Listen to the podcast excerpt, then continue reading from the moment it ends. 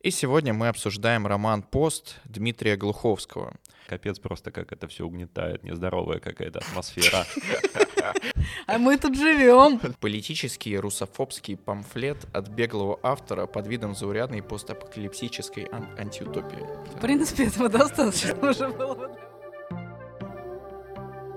Привет! Вы слушаете подкаст «Закладка», в котором мы обсуждаем книги в контексте мемов, психотерапии и соцсетей, чтобы не просто узнать, что хотел сказать автор, а понять важность этих текстов в наше время.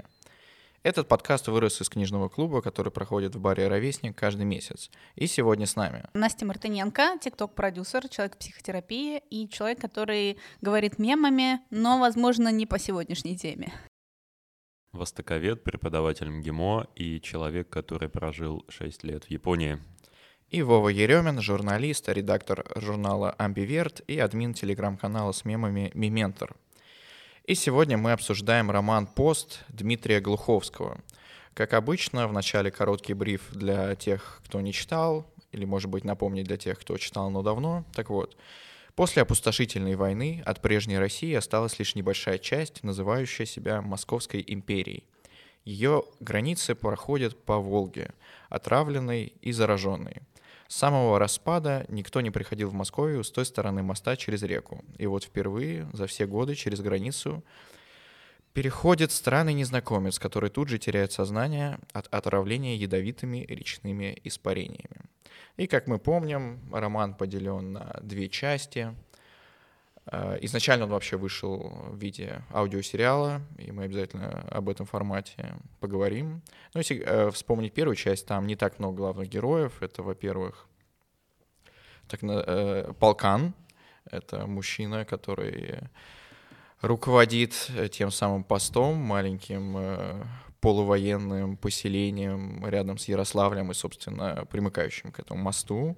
Это Егор, маленький парень, скейтер, He гитарист. was a skater He boy. was a skater boy, да, как бы сказала sea Аврин boy. Лавин. Авриль. Авриль, да, а, как бы сказал Авриль Лавин, а, и он мечтает стать э, рок-музыкантом, и он безнадежно, безответно влюблен в девушку Мишель, которая на него не обращает внимания и только и думает о том, чтобы уехать в Москву. Ну, тут очень важно, что она хочет ехать в Москву, потому что э, оттуда ее родители, и она помнит прекрасное детство с родителями в Москве, видимо, еще до войны. Да, то И есть во она- время войны ее отправили в Ярославль. Да, именно. Да, ну здесь, наверное, надо сказать, что у нас будет э, очень много спойлеров, поэтому А, к сожалению, без них не обойтись. слушайте Мы на свой страх и риск. постараемся предупреждать заранее о самых больших спойлерах.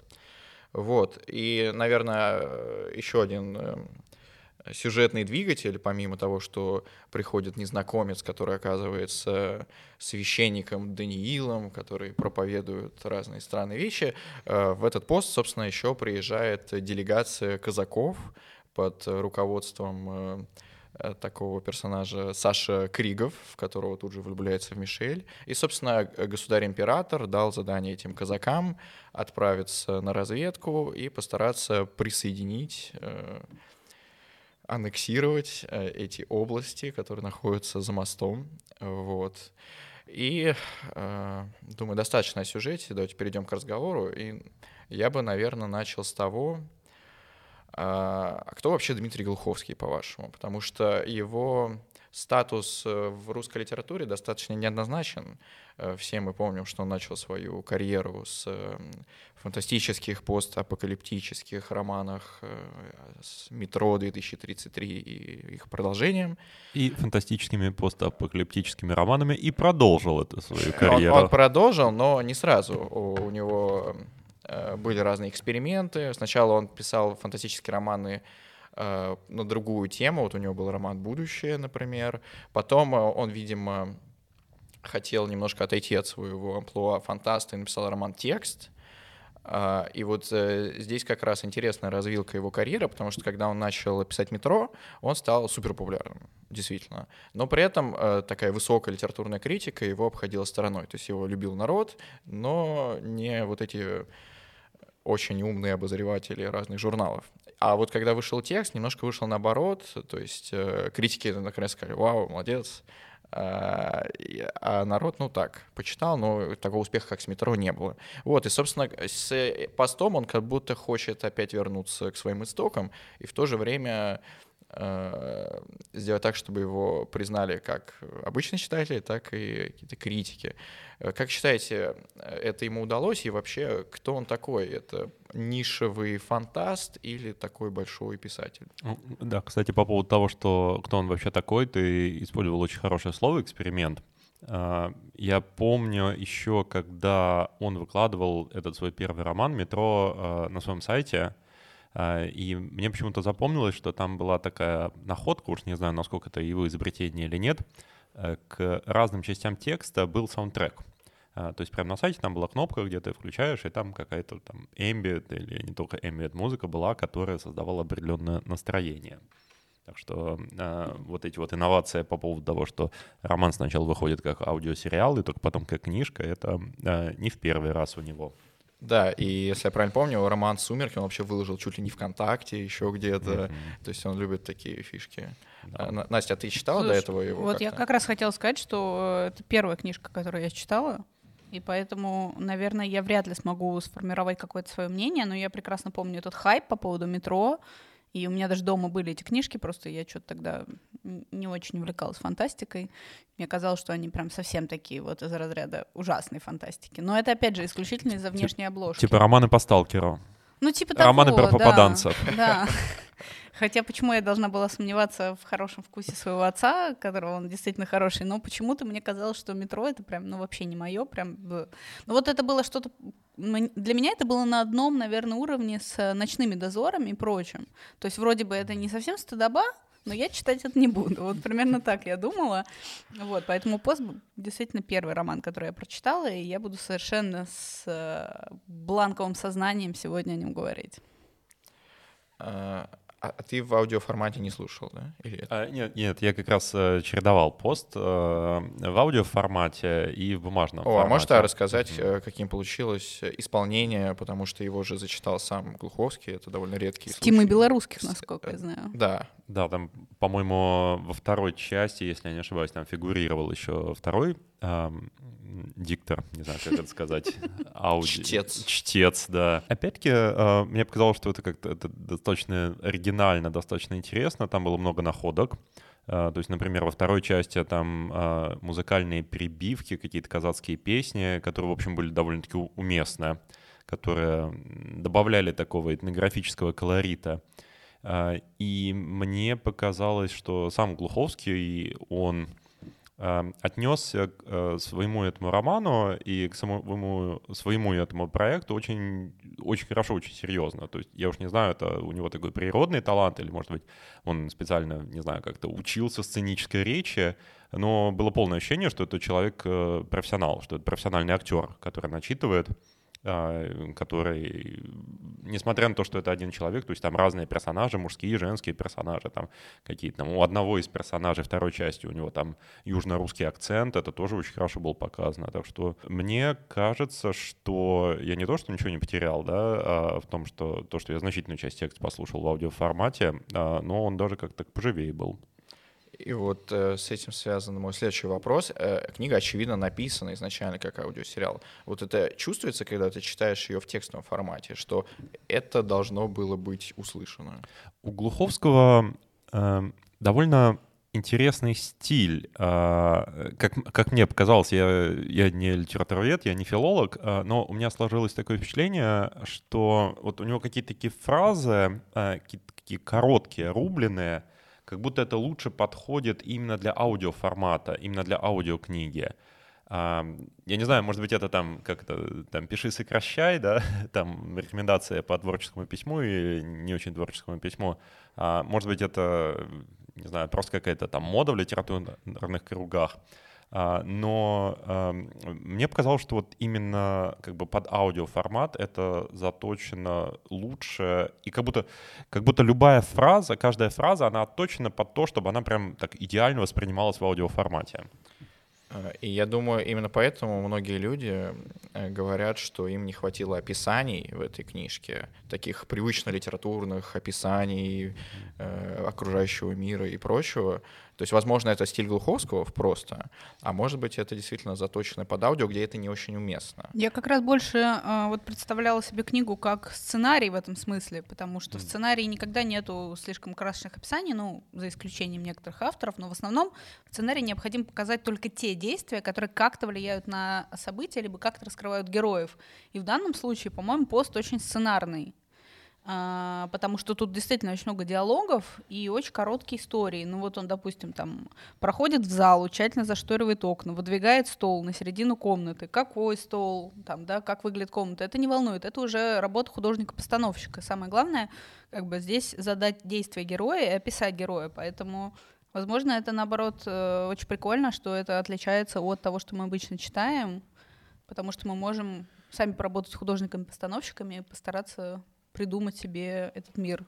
А может быть, здесь как раз мы выходим на вопрос о том, что такое высокая литература и что такое невысокая литература. А, потому что, а, с одной стороны, а, когда я читал, у меня складывалось впечатление, ну, что это, говоря откровенно, развлекательное чтиво, да, то есть это там понятно, не Достоевский, но там не Сартер, не Камю и не какой-нибудь там, не знаю, Конрад. Отчасти из-за того, что практически весь роман э, такой очень фабульный, вот я воспользуюсь твоей, твоей фразой.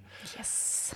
Uh, отчасти потому, что действительно там такие описания uh, очень лаконичные, но в значительно большей степени потому, что, и здесь э, я буду говорить откровенно, там супер много клише. А, то есть весь сюжет... А, а, да, сейчас а, здесь будет такой спойлер, который на самом деле не очень спойлер. Спойлер-алерт. Спойлер-алерт. Ты должен читать, пока да. я так делаю. Ладно. Да, будем считать, что это такая э, тревога, предупреждение о чрезвычайной ситуации, потому что, собственно, весь роман про чрезвычайную ситуацию. Э, роман, весь роман — это просто история про зомби. Вот. А, окей, с некоторыми нюансами, вариациями, но все клише, которые есть в обычных там, фильмах, каких-то там романах про зомби, они все здесь используются. То есть там, а, там зомби, которые там заражают других людей, и случайно по какой-то причине не заражают там одного из героев, чек, да, то есть там э, один из героев пожалел другого героя вроде как э, зараженного, а вроде как и не зараженного, из-за этого зараза зомби распространилась дальше, чек. Главный герой или там один из главных героев пытается сообщить об этом правительству, не зная, что на самом деле правительство обо всем этом знает, и правительство это все и подстроило, эту эпидемию зомби, чек. То есть это продукт такой, э, ну, если сравнивать с кинематографом, вот есть артхаус, а есть э, марвелские фильмы. Это марвелский фильм, мне кажется. Э, отчасти я понимаю твои претензии, но мне кажется, что когда ты берешь такую жанровую историю, избежать этих клише невозможно. То есть есть ограниченное количество сюжетных кодов, и ты можешь ими просто распоряжаться по-разному. Мне кажется, Глуховский здесь все-таки сделал это довольно оригинально. Э, опять же, спойлер, э, в романе идет речь о эпидемии бешенства, которое не такое бешенство, как обычно мы себе представляем с собаками, лисицами и прочим, которые кусаются, а бешенство, которое передается с помощью языка. Это бешенство можно уловить, если кто-то тебе скажет, Э, некое послание на таком языке, который вроде бы русский, но при этом выглядит как полная бессмыслица. Mm-hmm. И когда человек это слышит, он значит, становится бесноватым, э, убивает других, убивает себя, бессмысленно перемещается. И, кстати, вот то, как там ведут себя зараженные, довольно оригинально, потому что обычно в фильмах про зомби они поедают мозги или просто так э, Да, я вот как раз хотела сказать, что не совсем согласна с Вовой о том, что это клише исключительно фильмов для зомби, а, потому что начиная там от Ромера, от одного из первых, кто сделал а, фильм про зомби, и, допустим, тех же там «Зловещих мертвецов», это абсолютно разные фильмы, в разные доли комедийные, в разные доли страшные, но, как правило, это фильмы категории «Б». Вот, Марвел — это все таки такая категория А, это настоящий Голливуд, это дети, это радость, и все побеждают. В отличие от фильмов про зомби, где, как правило, все проигрывают. А, а если глубже копнуть, вот эта идея передачи заразой через язык. Вот как вы ее восприняли? Потому что я помню, у нас э, на книжном клубе мнения разделились. Там была э, группа, которая э, прочитала это политически, понятно как. А, то есть это искусственно созданная пропаганда для промывания мозгов. А еще там были люди, которые восприняли это э, с религиозной стороны. То есть это не просто пропаганда, а это э, ну, такая э, вещь, которая на себя действует метафизически и заставляет тебя поверить в что-то, во что ты раньше не верил. А, и вот вы когда читали, вам вообще эта идея показалась оригинальной? И если да, то, то чем?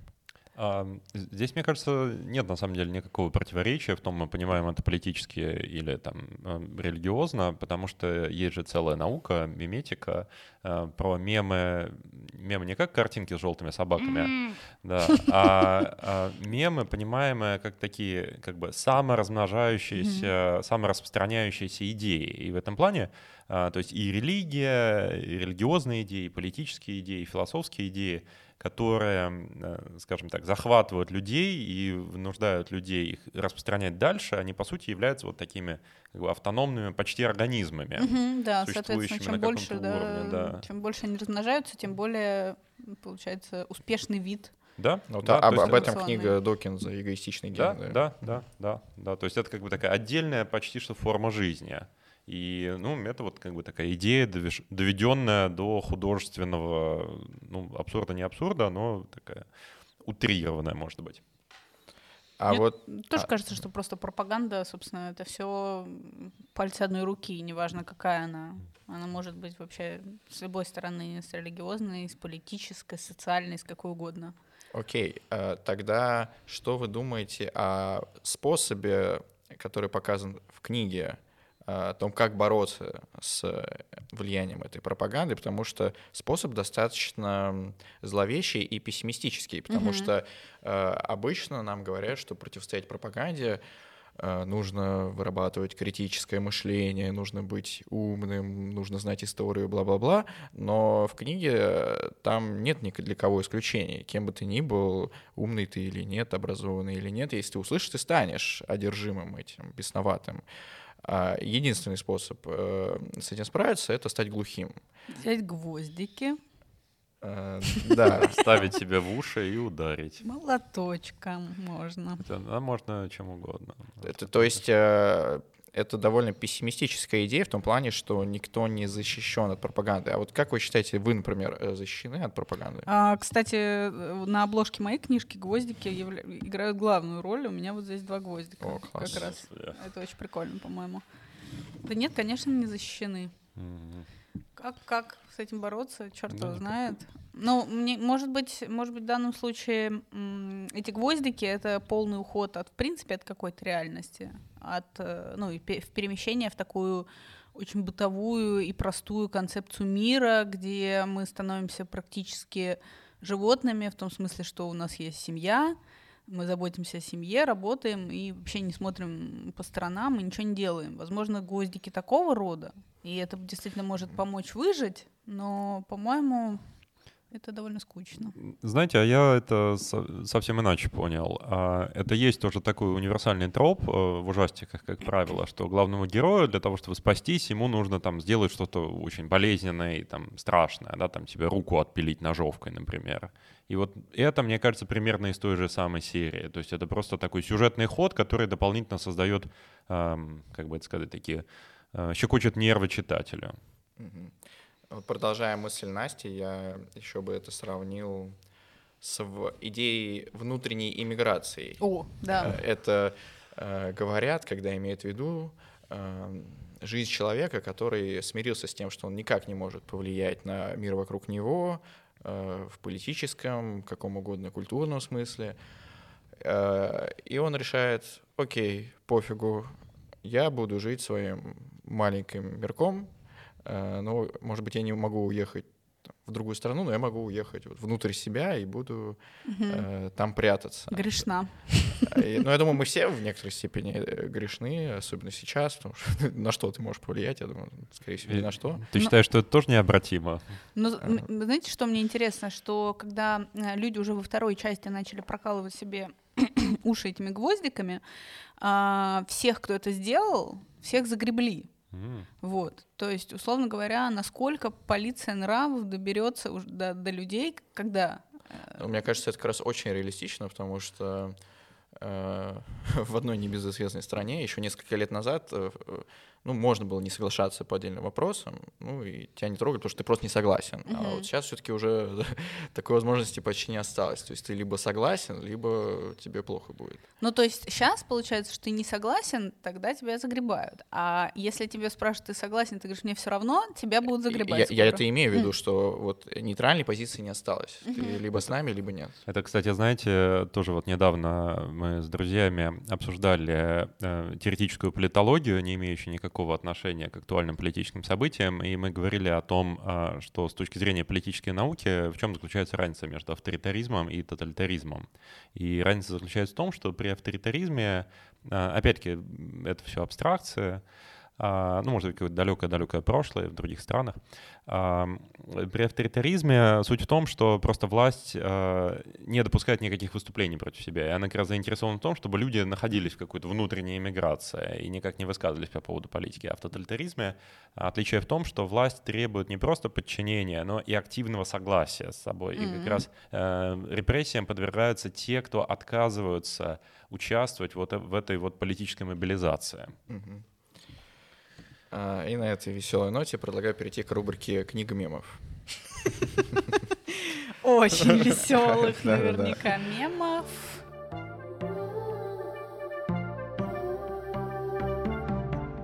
Книга мемов. В этой рубрике мы обсуждаем, какие мемы помогают нам понять эту книгу. Э, Давайте я начну, а вы продолжите. Первый мем э, называется «Мистер Исключительный». Э, Это, собственно, герой э, из э, мультфильма «Суперсемейка». Э, Он стал популярен, мем я имею в виду, несколько лет назад. И он выглядит как две разные визуальные вариации мистера исключительного. На первый он такой счастливый, доброжелательный э, и позитивный. На второй ровно наоборот. Его лицо затемнено, сгущаются краски. Ну, там он- негатив даже да, там получается. так, да, в получается, н- он в таком негативе, и выглядит это реально прям зловеще. Обычно этот мем показывает разные стадии людей в разных ситуациях. То есть можно описать э, состояние и- чувства при столкновении как с чем-то приятным, так и неприятным. Так вот, э, я предлагаю этот мем использовать в контексте книги «Пост» таким образом. Э, Вспомним э, героиню Мишель. Она э, всю первую часть мечтает о том, чтобы ехать в Москву. Для нее это синоним счастья, это главная цель ее жизни. Она готова рискнуть практически всем, отказаться от семьи, от э, привычного окружения и прочего, лишь бы туда попасть. И вот э, первая часть этого мема посвящается Мишель э, с надписью э, «Когда едешь в Москву». А. А теперь вспомним, э, как именно она поехала в Москву уже во второй части. Здесь, конечно, спойлеры, так что я предупредил. А, Она едет в Москву в компании казака Лисицына, который уже одержим этой бесовской молитвой. И она, по сути, является проводником Мгм. вот этой болезни в Москву. При этом она еще изнасилованная, а, Да, при этом скорее она всего, потерявшая ребенка. Да, да, да. Там еще нужно вспомнить, что она хотела примкнуть к родителям своего бывшего бойфренда, Да, вот этого они- Саши Кригова. А, Она потеряла ребенка, она хотела соврать его родителям, что она до сих пор беременна, чтобы они ее приютили, и она это потом сделала. Ну, В любом случае, Москва э, перед ней предстала совсем не в таком э, радужном виде, как она себе Да. это фантазировала. Поэтому- и, и просто по не, не по одному из пунктов, чего она там ожидала, ее ожидания не Да, оправдались. поэтому вот э, первая часть э, мема, когда едешь в Москву, вторая часть э, м, едешь в Москву с Лисицыным, например. Слушай, ну у меня на самом деле точно такой же мем, но в плане смысла, только это мем, где э, два парня едут на автобусе, и один, значит, смотрит в окно, у него получается там обрыв и красивая картинка, а другой видит только скалу. И там тот, который видит скалу, он супер грустный, а тот, который смотрит в окно и видит э, какой-то красивый вид, он супер веселый. Хотя они едут по одному маршруту и в одном автобусе. Но этот мем немножко отличается, потому что, смотри, в моем меме, в моем, как будто я сам придумал, э, в этом меме э, это разные моменты, а, то есть человек на одной стадии, человек на другой стадии. А в твоем меме это два раза человека, или, по крайней мере, две разные субличности, uh-huh. но они в один и тот же момент, просто они смотрят по-разному. Ну, да, давай, тогда, давай тогда, когда живешь в Москве, а в Московской империи в Москве, и когда живешь э, в, в Московской империи да, да. в каком-нибудь да, поста вот в Ярославле. это э, очень актуально звучит. Эм, я должен сказать, что вообще идея отказаться от мемов по этой книге, она была изначально моя, э, потому что когда я закончил ее читать... Я вам запрещаю! Да, слушать. Меня, правда, меня настолько размотало просто, что я думал, что какой ужас. Э, мы говорили, что наш подкаст о психотерапии, такое ощущение, как будто мне нужна была псих психотерапия после этого. Но потом э, я согласился с тем, что да, в общем, мемы можно э, придумать обо всем, и, наверное, нужно придумать обо всем. И у меня даже появилось два мема. Начну с первого. Есть такая отдельная категория шаблонов, э, которую можно условно назвать страдающие средневековье. Э, то есть это всяческие там средневековые ренессансные картины с разными смешными или, ну, не обязательно смешными подписями. И есть э, такая картинка, на которой это какая-то картина такая аллегорическая, видимо, эпохи Ренессанса, изображающая, судя по всему, чуму, на которой, помимо всех прочих там, персонажей, мертвецов, скелетов, э, изображен, изображена телега, э, на которой, в которой сама телега завалена человеческими черепами, а на лошади, впряженной в эту всю телегу, сидит мертвец. И мертвец этот говорит примерно так. Капец просто, как это все угнетает, нездоровая какая-то атмосфера. Жиза. А мы тут живем. Да, да. Вот э, э, это, это, мне кажется, очень э, хорошо описывает это ощущение от общего уровня и качества жизни в Московской империи. Когда читаешь книжку «Пост» просто. Да, да когда читаешь книжку «Пост», да. Да, у меня еще есть мем в запасе. А, мем, ну, наверное, даже более известный. Это такая мультяшная собачка, которая сидит в комнате, охваченной пламенем, и говорит «This is fine» по-английски. А, ну, мы. Да, это тоже мы. Картинки, которые я присылаю тебе и говорю мы.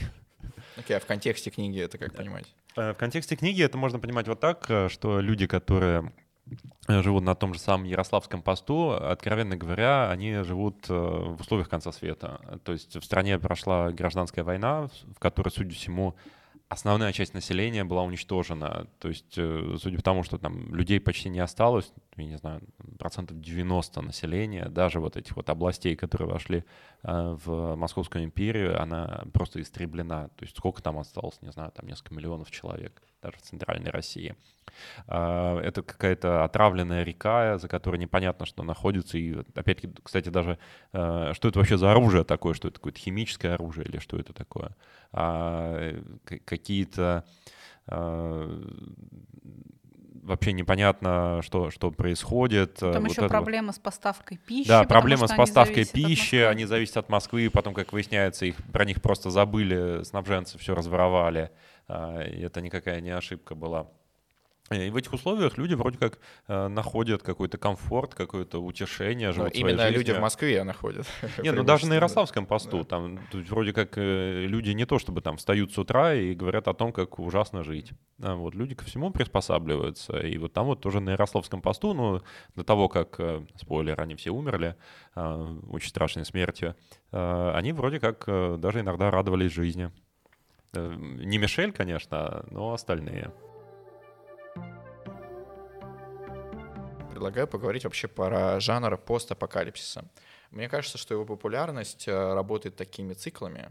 И первый э, цикл, по крайней мере, в новейшей истории нашей страны пришелся как раз на Глуховского и начало его карьеры. Вот это mm-hmm. метро, это все нереально вообще взлетело.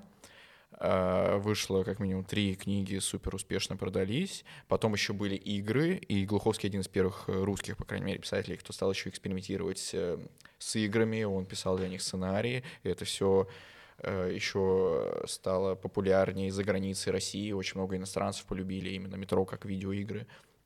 Потом это все немножко поутихло, что ли. Ну, вот в, десятые годы не так много, на мой взгляд, э, уже это выходили подобных сюжетов. Закончился сериал э, «Ходячие мертвецы» после миллиона сезонов. Э, и вот как-то все немножко так.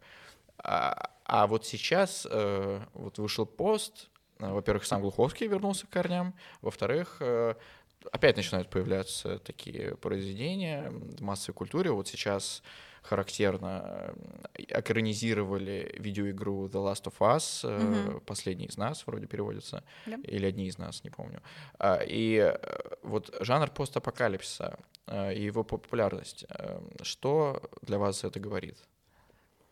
Эм, я брошу, может быть, такое несколько провокационное мнение а, о том, что несмотря на то, что постапокалипсис, понятно, изначально имеет своей целью предупредить людей об этих опасностях, иногда он э, действует в противоположную сторону. Он как раз романтизирует вот эту вот эстетику э, постапокалипсиса, и э, в 99% случаев ничего плохого от этого не происходит. Ну окей, там люди э, подростки, да, ну, может быть, не обязательно подростки, а, начинают э, говорить о том, типа, вот, как здорово было бы мне оказаться в мире Fallout, да, как здорово бы, было бы там оказаться в мире метро, потому что там приключения, там, типа, весело, там э, нет этой обыденности, э, там можно быть героем, но и, наверное, этот вопрос, наверное, требует какого-то отдельного исследования, и, может быть, моя мысль тоже вообще высосана из пальца.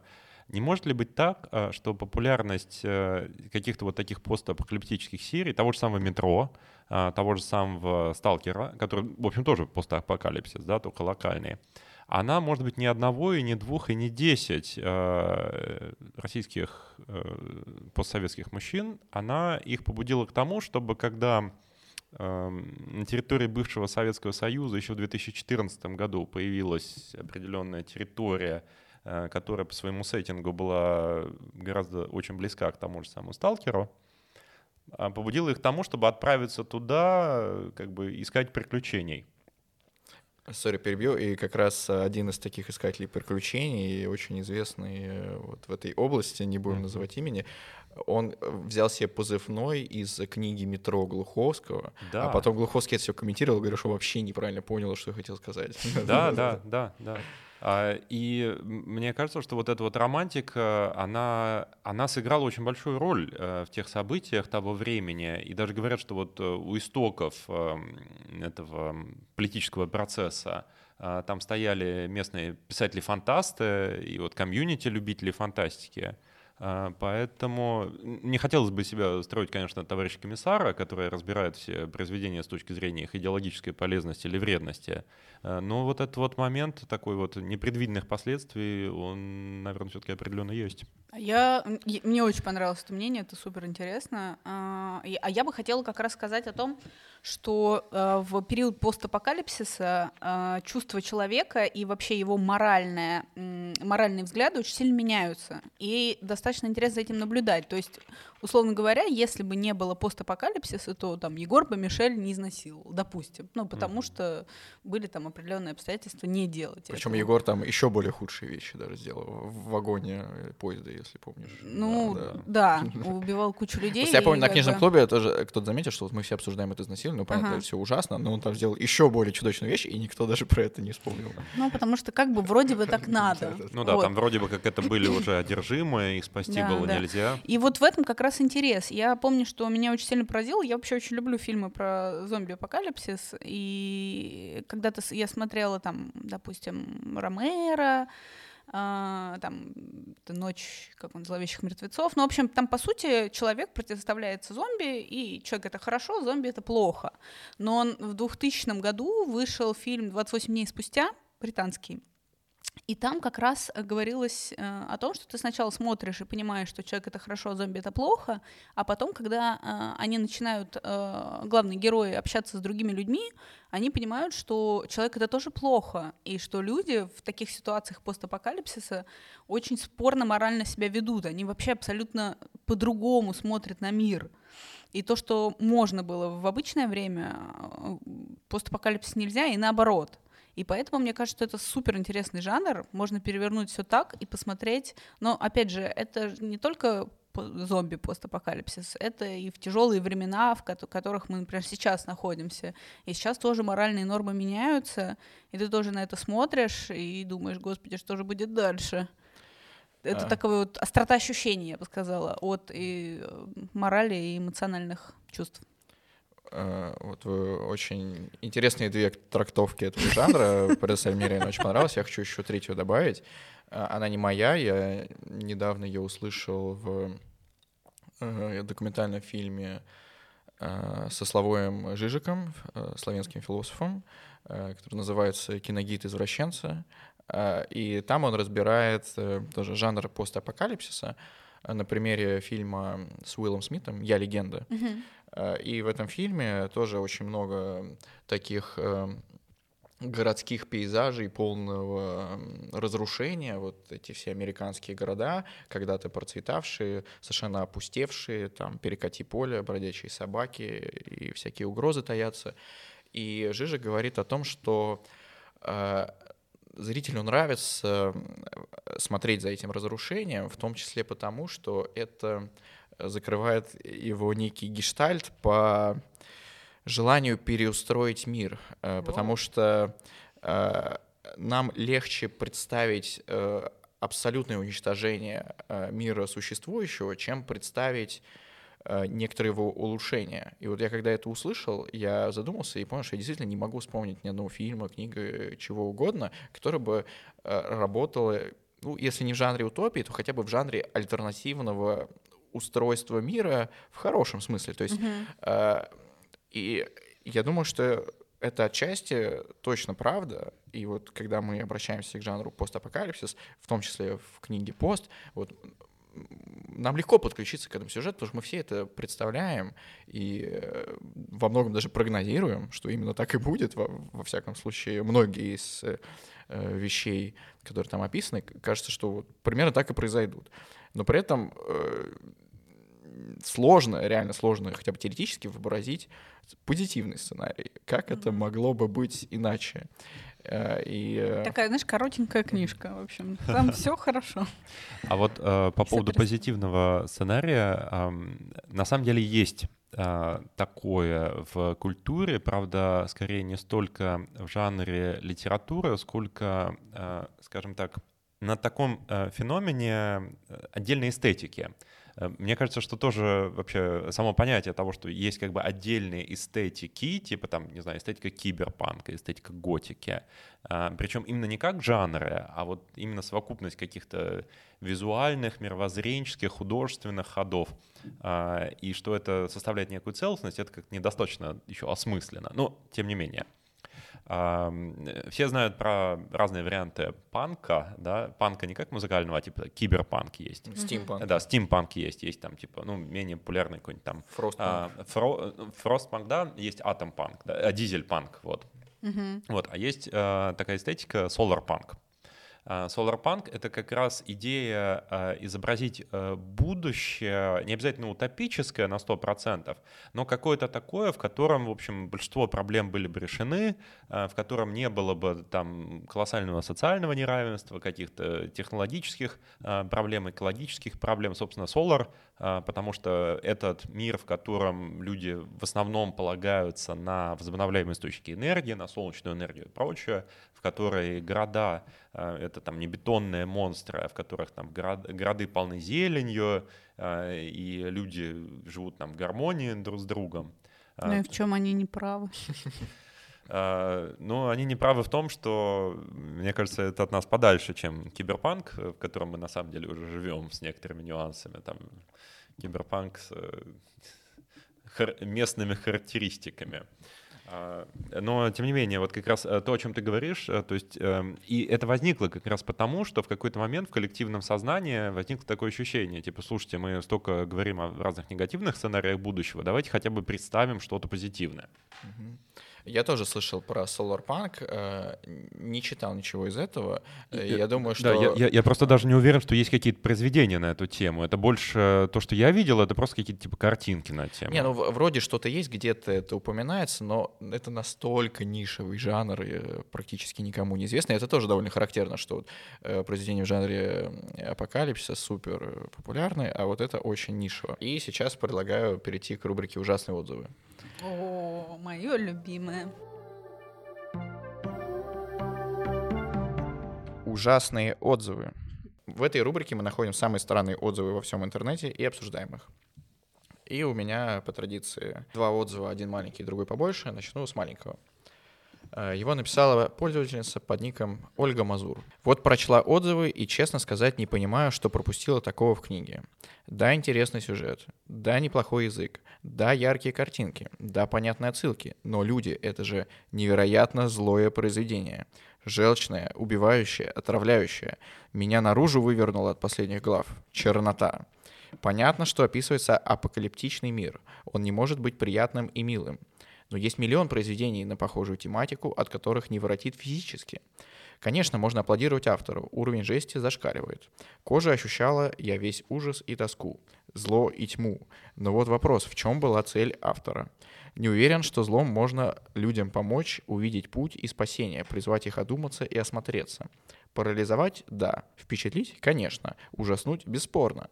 А вот помочь понять и осознать – не уверена. Но это лишь мое мнение. Всем добра. Ух, какой. Ну, это хороший отзыв, на самом деле, достаточно да. интересный. Это интересный отзыв в том плане, как люди вообще понимают роль писателя, режиссера и так далее. То есть э, и мало того, что вот просто интересная история, да? Нет, ты... Кто-то должен победить. Нет, не, даже не то, что кто-то должен победить, а, а типа... В чем мораль? В, в чем мораль? И, и, и что ты предлагаешь? Что вот ты, ты должен изменить мир своим произведением, mm-hmm. ты должен показать нам, куда двигаться. То есть это вот именно такой... Мне кажется, это в России особенно актуально, как а, такое отношение к писателю, как к пророку, проповеднику, наставнику, учителю, такой Солженицын, Достоевский и так далее, Толстой. И насколько это вообще применимо к Глуховскому, который вроде бы и не претендует на такую роль? Да, мне кажется, никто не претендует, на самом деле, кроме Толстого, возможно. Не, ну Толстой явно вот что-то такое пытался в некоторых произведениях. Ну, именно что пытался. Поздний, поздний да, Толстой, Поздний да. Толстой. И вообще говоря, эту критику ее можно выдвинуть э, в отношении всей реалистической литературы. XIX века, в частности. То есть точно так же можно сказать, что я там э, читаю про этих детей в работных э, домах, малолетних проституток, голодающие семьи, и я почувствовал всей кожей э, ужас и отчаяние. А типа, что предлагает автор? Ну, вот. можно взять документальный фильм, на самом деле, просто какой-нибудь. Да, мне еще нравится определение «злое произведение». А вот, а вот доброе, ну какое? Э, как раз очень многие писатели и вообще писатели-реалисты, они говорили о том, что задача а, писателя в том, чтобы показать э, вот все эти язвы общества, может быть, даже в каком-то, ну, уж не знаю, реалисты, наверное, не сказали бы, что это в утрированном виде, но вот такая интерпретация роли литературы, как то, что литература должна показать, насколько, как говорил апостол, мир возле лежит, а, это само по себе может иметь какую-то а, психотерапевтическую роль. Кстати говоря, тоже я, а, если говорить об этом, я вспоминаю, что, собственно говоря, древнегреческая трагедия, да, идея в том, что... Э, в чем смысл вообще трагедии? Смысл трагедии в том, что наблюдая за какими-то происшествиями героев и с тем, как они сталкиваются с фатумом, Э, человек достигает какого-то психологического катарсиса. То есть это может быть не так э, весело и намного тяжелее, чем когда мы просто смотрим за комедией, э, за тем, что смешно. Но именно проходя через это страдание вместе с героями, мы что-то внутри нас обновляется. Я не говорю, что обязательно пост должен иметь какую-то такую психотерапевтическую роль, но, наверное, тяжелые книги поэтому имеют право на существование. И они могут быть очень полезны. И второй отзыв Э, его написал пользователь под ником Умник по-английски. Э, и он придумал Умник. очень яркий заголовок для своей рецензии. Звучит он так. Политический русофобский памфлет от беглого автора под видом заурядной постапокалипсической ан- антиутопии. В принципе, этого достаточно уже было бы для отзыва. Да, да, уже понятно, к чему все идет. А, Итак, отзыв звучит так. С творчеством Глуховского я в целом знаком не очень. В свое время был немало впечатлен его книгой «Сумерки», несмотря на довольно смазанную и банальную концовку. Но аннотации к другим его произведениям не вызывали интереса, и я более не читал. Но недавно мать попросила скачать ей пост и спастись, и сохранить продолжение, так как где-то она увидела в каких-то литературных рекомендациях. Я скачал, заодно решил полюбопытствовать, что я такое скачал. В общем, атмосфера напоминает что-то из э, Стивена Кинга, на вроде его «Тумана», некая неясная и необъясненная автором до конца жуть. Но если у Кинга это просто жуть ради жути, для тех, кому захотелось немножко побояться, то у Глуховского она является явной проекцией его политических взглядов. Напомню, не далее, как в этом месяце появились новости о том, что его объявили в розыск за дискредитацию вооруженных сил России. Для радикального крыла российской либеральной общественности это сейчас некий ритуальный акт выражения лояльности западным элитам.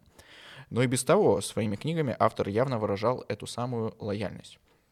Хотя книга, по сути, относится к жанре фантастики, но научную фантастику это не тянет. Детали сюжета не проработаны, и поэтому повесть, и, и потому повести отталкивают явной алогичностью. Концы с концами совершенно не связываются, но автору, похоже, на это было абсолютно наплевать. Цель отнюдь не попробовать спрогнозировать будущее и предупредить читателей о возможных негативных сценариях, как это можно сказать о романах Хаксли, Оруэлла, последних творениях Пелевина. То есть не заставить его думать о том, каковы тенденции развития нашего общества и куда они могут завести, а нарисовать очередной зловещий и отталкивающий образ России недалекого будущего. Хотя вопросы хронологии событий в книге тоже весьма затуп- запутаны.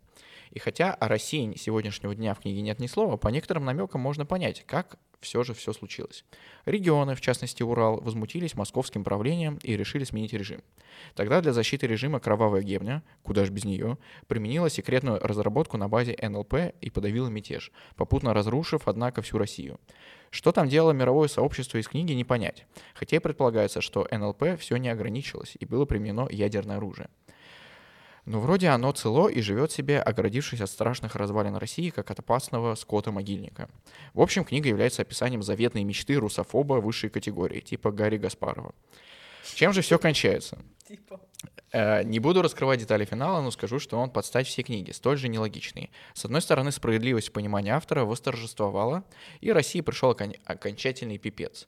Но потом, испытав творческий экстаз, автор, видимо, слегка пришел в себя и понял, что читателям столь мрачная фантазия может не понравиться. Но не только же Гарри Каспарова рассчитывать, правда ли же?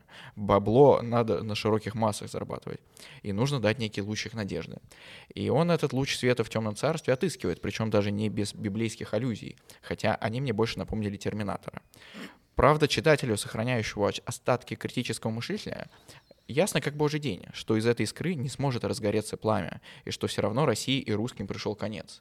Но много ли читатель с критическим мышлением читают книги Глуховского? Как обозначил писатель Юрий Поляков, Глуховский не писатель, а персональный издательский проект. В этом качестве он, конечно, имеет право на существование. Но в литературном плане будущего у таких поделок нет, так как это больше идеологический памфлет, чем художественное произведение. Поэтому и к прочтению рекомендовать не могу.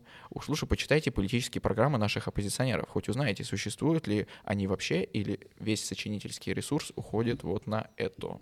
Во- Вообще, мне кажется, это не такой э, трэшовый отзыв, э, в том плане, что э, для человека в политической картине мира, которого превращение России вот в новую Российскую империю с имперским флагом, государем-императором и казаками, э, в которых, э, там, не знаю, человека могут не наградить за то, что он не славянского вида, а, это действительно до- довольно едкая сатира. а, и довольно обидное произведение вот в таком вот карикатурном виде, а, показывающее все, что человек считает желательным и правильным для своей страны.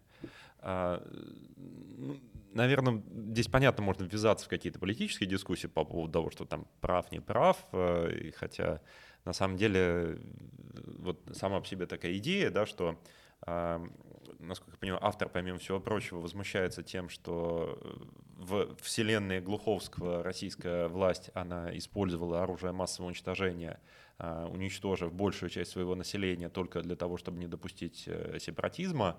Но, с другой стороны, э, один политический деятель говорил, зачем нам мир, в котором нет России, и говорил, что, в общем, куда мы там попадем все, когда они сдохнут. Поэтому я уж не знаю, в какой степени это гротеск или не гротеск. А, но, тем не менее, ну, у человека, видимо, есть, э, невидимо, есть определенные политические взгляды, и для него Глуховский — это действительно политический оппонент. Ну что ж, у него а, есть право на свое мнение. Да, безусловно, право есть, но я думаю, он вот за всеми этими претензиями довольно интересную тему поднял. Вот он говорит, это не художественный текст, а проекция политических взглядов автора. И вот в связи с этим я думаю, а если вообще художественное произведение, которое нельзя назвать проекцией политических взглядов автора, потому что все равно они у него есть, даже если он их скрывает, и все равно они так или иначе проявляются. А, а, мне кажется, у него там еще есть один, а, одна претензия, на самом деле, может, даже гораздо более обидная для писателя. Он говорит, что это личный издательский проект, то есть это он намекает на гост-райтеров. И на вообще эм, такую прагматичность, корыстность, э, что mm-hmm. писатель э, сочиняет только ради заработка, а для русского автора, который претендует mm-hmm. на звание оракула и наставника духовного, это, конечно, большое оскорбление. Mm-hmm. Да. Да, художник должен быть босым. Окей. И голодным.